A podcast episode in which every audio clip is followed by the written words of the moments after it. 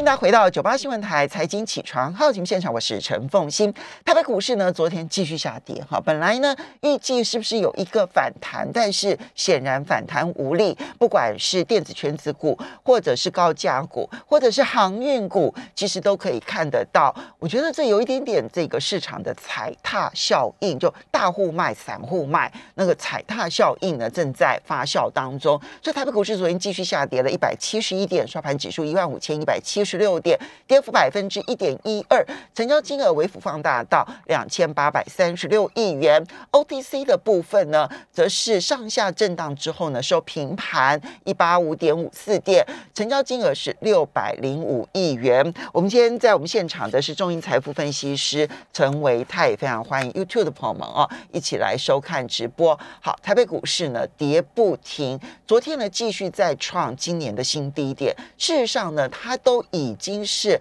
来到去年五月的时候呢，那个时候有一个低点啊，那时候的低点我看一下是一五一六五，其实呢，昨天呢也跌破了，昨天呃呃在呃一五一六五盘中的时候也跌破了那个低点，如何看待？嗯，好的，父亲早安，大家早安，然后周末愉快。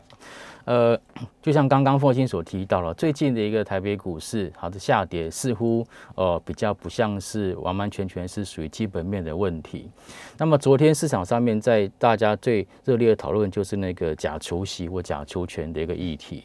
对，那我特别问了一下我的营业员，我说这个东西难道只有今年才有吗？难道去年没有吗？前年没有吗？他说每一年都有啊。就是啊，就是每一年都有，所以其实我觉得这件事情，我说实在话，有一点点被呃，就是被过度的一个渲染。那但一是。呃，事实上呢，呃，像我的医院就告诉我说，其实，在他们的这个最近这几天，真的有出发出那种追缴的这个族群，大概就是航运。嗯，为什么？因为航运它跌的比较重，然后呢，再加上他们的配息、除息的一个金额是比较大的啊。OK，好，那所以就造成说，当我们去试算，就是用现在的价格去试算除选除息后的一个价格，这个时候的融资维持率的时候，会很容易的就。变到一百三十 percent 以下，所以就必须要去提前的邀这个，就是请我们的一个客户去做一个补钱，或者是这个前面已经跌很多，现在又除息把股价给压下来，就使得它的融资维持率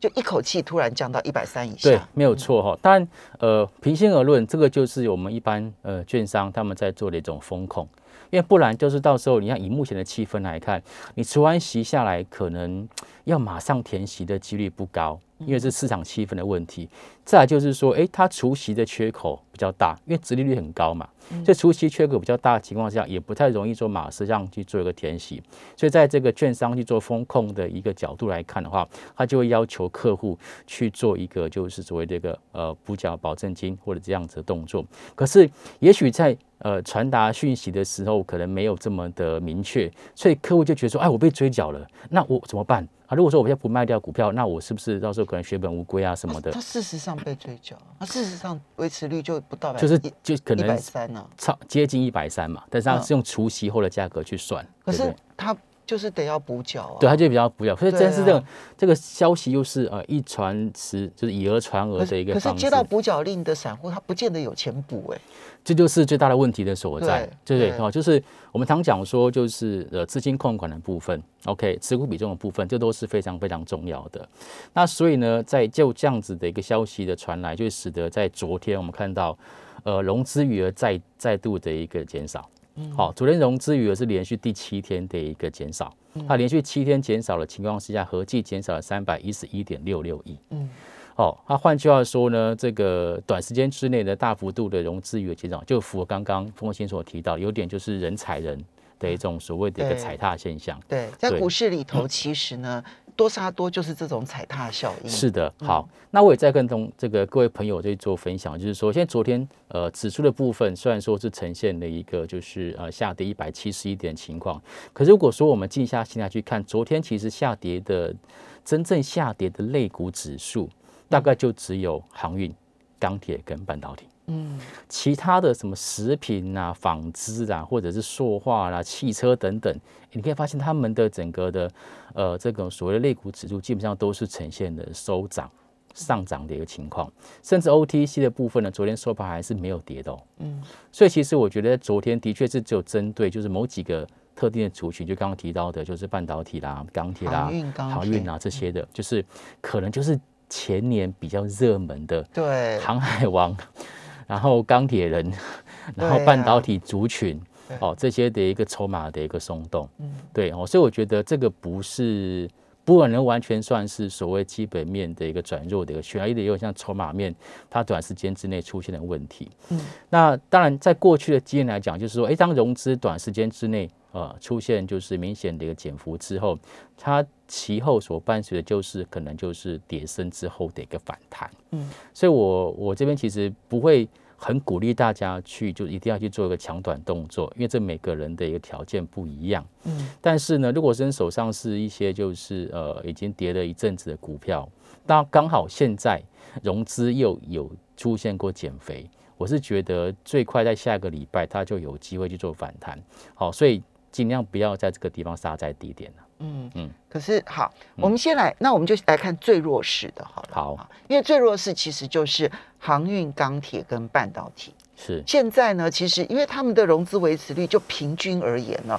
大概都在一百三十几，所以这里面呢就会有大量的散户投资人可能是在融资维持率在一百三十以下，百分之一百三十，应该还加上面板吧？我记得。呃，对，面板股这一波就是光电族群其实也是有一波的一个修正。好，所以呢。这几个最弱族群的话呢，是呃手上有该怎么办？手上没有，你又如何的看？好，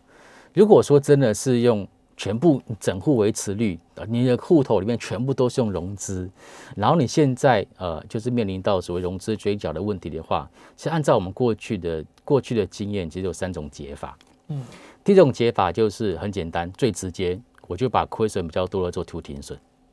OK，就让这个停这个亏损不要再持续的扩大，然后你融资维持率就会出现就是回升。嗯，再第二个就是比较 tricky 一点，就是比较投机，是我就是我如果有钱的话，我在在我的户头里面额外再加买现股，嗯，或者说把我的融资的一个股票把它改为现股，嗯，让整户的维持率能够往上做拉高。嗯，第三种是最 tricky，我觉得也是最实物上也是最不容易发生的，就是你放空股票。在你户头里面还有空单在里面，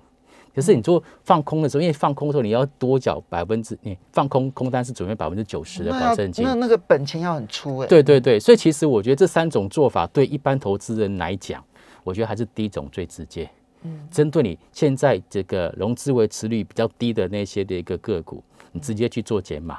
，OK，就想想办法先撑过这段时间。嗯，我觉得这个是比较重要的。嗯，然后再来，如果说呃，不过这边我就再多说一句，是是，就是呢，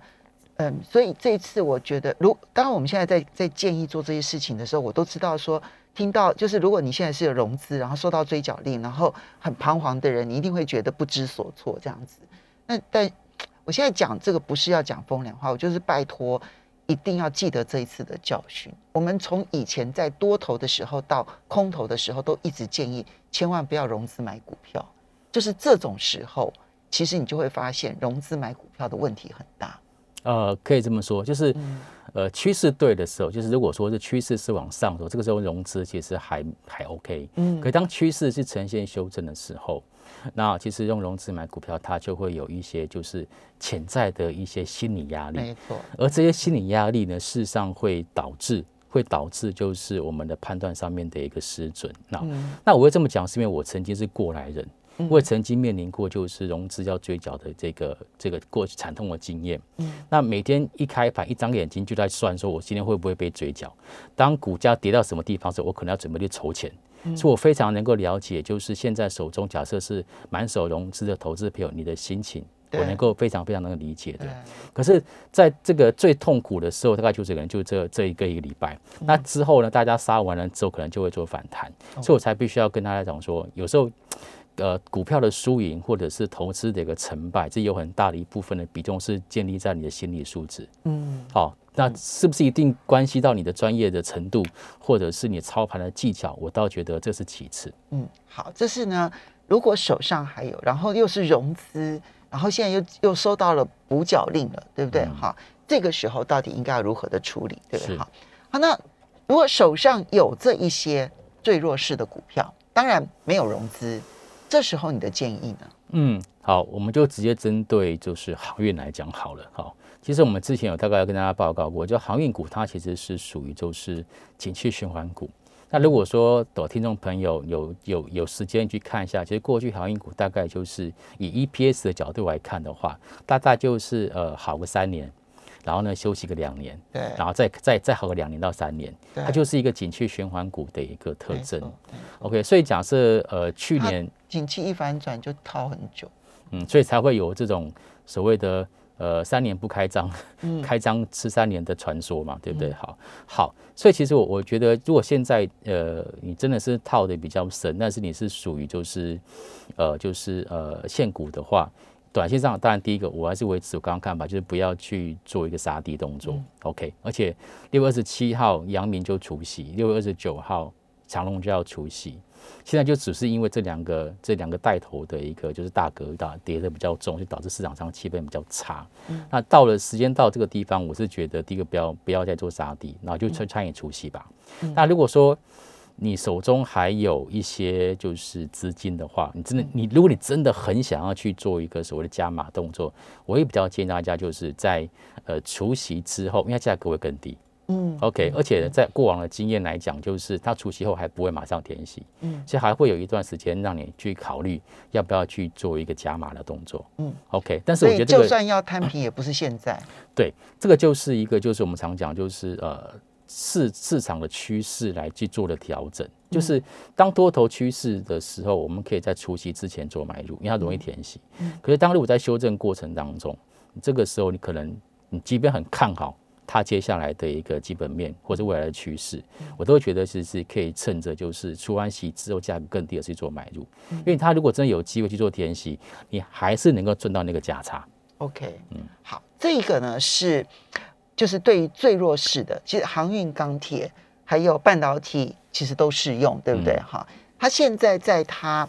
还没有那个融资的减肥减到一个就是多头全出光之前，它的跌，它它它也许会超跌，可是现在也许就在超跌段了，嗯，对不对？哈、嗯可是长期、中长期的景气似乎你也没那么看好，就是了。其实从刚刚的这个凤新开始的新闻当中有提到，包括像制造业的惊人指数、对对。o k 或者是一些信心指数的部分，这些都是问题这些都是对。我们稍微休息一下，等一下马上回来节目现场。欢迎大家回到九八新闻台财经起床号节目现场，我是陈凤欣，在我们现场的是中英财富分析师陈维泰，非常欢迎 YouTube 的朋友们一起来收看直播。好，那么其实台北股市这几天的跌不停，其实跟融资追缴令，或者是就算没有真正拿到那种万箭齐发的融资追缴令呢，可是市场的信心正因为这一些融资减肥、被迫减肥而正在崩溃当中，其实有很大的关系。好，那我们刚刚提的是，就是融资维持率最低的那几类。好，那手上有的，那不管是你是融资的或现股的，或者是你是空手的，哈，那空手现在还不急着接嘛，对不对？好，那其他的没有那么样子跌那么重的，要如何的来看呢？比如说投信认养股，其实投信呢、啊这几天也在卖超。嗯哼，那投信认养，而且他卖超的很多是他过去的的这个认养股，有看起来在六月底的这个半年报之前，他们有一点点就是想要认赔杀出了。嗯，好。呃，刚刚其实风信有提到，就是市场信心的问题哦。其实从这最近这一些这个修正的一个过程当中，其实对大家应该很明显的感受到，就是呃市场上信市场的信心才是真正影响到股价涨跌的关键。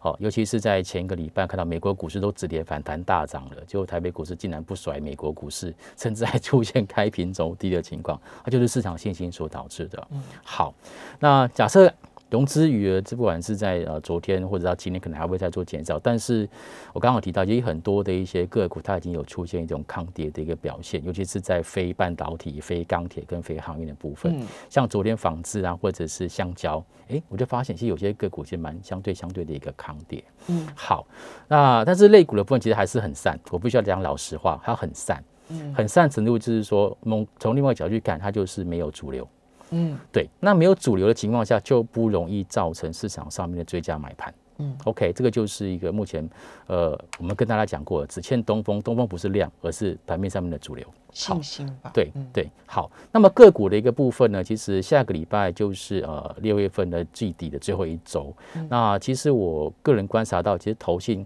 它虽然说在金额上面并没有说出现很实质的一个买超，嗯，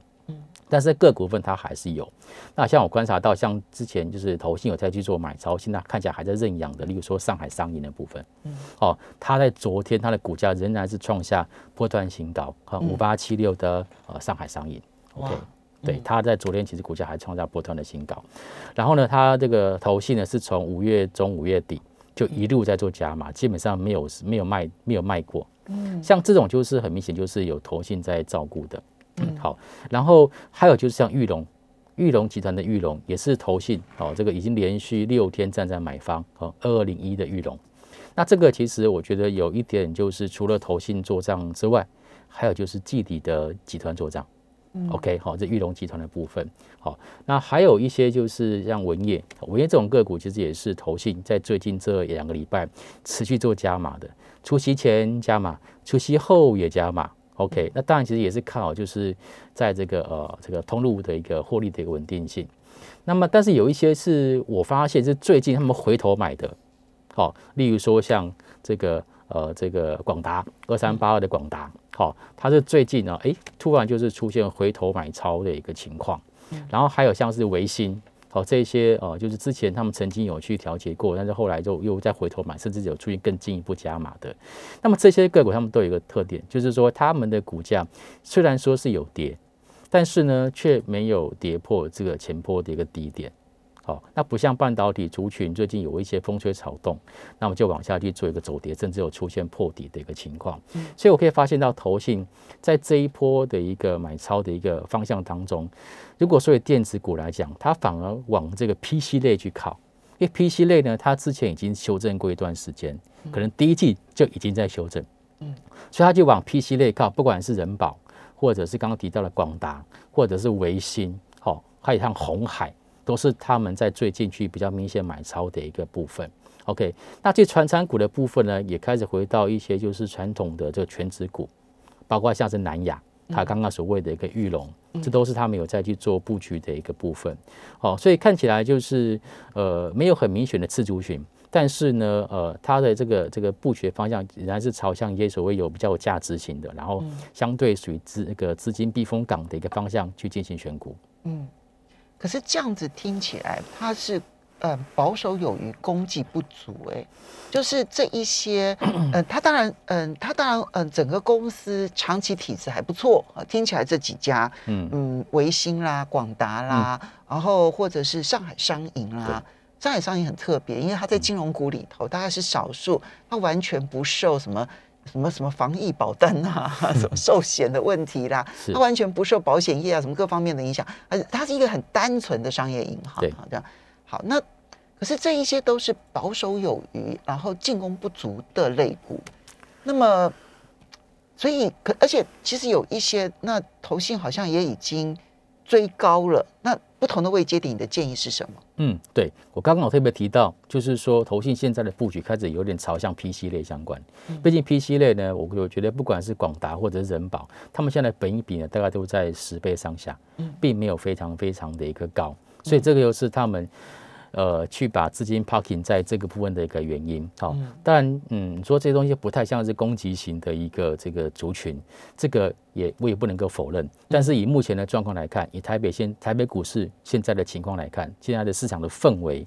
你现在这时候去去去拉抬这中小型股，其实也不一定能够收到很好的一个成效，嗯，哦，所以反而稍微就是暂时先躲一下。啊，然后下个礼拜其实不一定了，下礼拜讲不好，这个市场气氛又稍微好一点，它的一些所谓中小型股，好，例如说像什么金相店啊，好，要华通啊，或者说像可成啊，好，还有个启基啊这些的，或智邦，我们上次讲到智邦，好，这些所谓的中小型股可能又会比较活蹦乱跳，嗯，好，所以我觉得第一个就是先去确认哦他们现在的一个方向，嗯，然后等到下个礼拜，我相信越接近呃礼拜五。然后呃，他们的一个做账的一个这个力道可能就会越明显。好，所以呃，他们重压的个股，对不对哈？如果没有那一个就是筹码松动，然后发生必须什么融资追缴啦，然后呢气氛不佳啦这样的一个情况的话，你觉得最后这一个礼拜的季底做账还是可以期待？这样听起来，呃，是的，其实每一季哦，我都认为说就是呃，投信它一定会有做账，也一定会有结账，嗯，只不过它的 timing 点不太一样，嗯，呃，通常我们过去的经验就是它会先结账，然后再做账。对，那结账就是会落在五月底到六月初，也就是在前一两个礼拜，发现投信偶尔会出现一点卖超。嗯，原因就是因为我今天假设我季底要做账要拉抬，我不要有钱呐。嗯，我要有钱，所以我必须要先去做结账，把钱撤出来，我才有去有钱去做拉抬的动作。嗯，哦，所以在 time 点上就会先去做结账，再就会再来就做账。嗯，所以其实基本上做账他一定会做的。他一定会做，只不过他的时间点哦会不会拖到最后一周哦，这个就是他的当时看到这个市场上面气氛的一个考量。好，这个呢其实就是短线上面啊，就极短线的这个这个情况。当然了，就是说你要抢短线啊，抢反弹，就拜托真的是手脚要快，然后这个资金水位不能够高，对不对？哈，就是说你不能够用大量的资金，然后去做这种抢短的事情。所以你在这个资金配比上面，我们现在还是让大家有一个大的方向。长期的、中期的、短期的，嗯，好。如果说在现阶段呢，当然我认为，呃，现股持有会是第一个优先，因为你要等，哦，这看起来这个要大多头要展开时间可能还没那么快，嗯，所以要是基本上是用现股去做布局，嗯，然后呢，呃，持股比重我还是会比较抓百分之五十，嗯，哦，就是不要超过百分之五十，然后持股内涵呢，其实现在呃。刚刚我提到，以这两天行情在下跌过程当中，可以看到有一些比较抗跌的族群，例如说像塑化，我只跟大家提醒，就是分享了哈，就是说，哎，台塑四宝的部分，尤其是像台塑啦、南亚，其实他们的这个殖利率都蛮高，大概都有八个 percent 左右。然后它也就是一个非常好的资金避风港。以南亚来讲，它其实它在这个投信就已经连续买超将近有十天左右的一个时间。那么外资虽然有在卖，可是卖这次股价没有下跌，这就是一个它最好的一个最好的一个利基。然后其他的包括像是台塑也是哦，这个也是对投信也开始回头去做买超，所以我觉得这个是属于就是价值型的，然后相对比较保守跟稳健的一个个股。嗯，对，好，所以呢，就你的资金避风港也要找清楚，对不对？对。那但是手上呢，看起来还是必须要保留相当程度的现金。这样听起来的话，那一个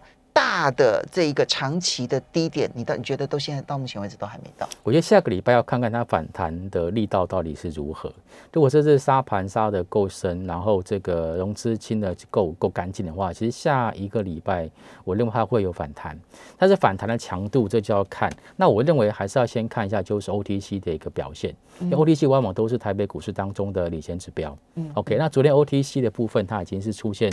呃收平盘，想要是属于这种所谓类似十字线的一种止跌情况。嗯，所以如果说 OTC 能够往上去做带动，尤其是在中小型股的一个部分，嗯，那我个人认为就那这个市场上气氛慢慢慢慢回笼，那可能会做其他比较积极的一些这个策略的一个拟定。嗯，对。不过当然了，其实现在国际的气氛啊，其实不是台湾自己内部可以掌控的啊。这一点呢，是我们不管在评估任何公司的这一个它的这一个这个这个财务状况的时候，都要注意，因为国际的情势现在看起来变化速度非常的快。是，这为什么要不断提醒大家保守的很重要的原因。好的，我们要非常谢谢这个中银财富分析师陈维泰提供台北股市讯息，供大家做参考。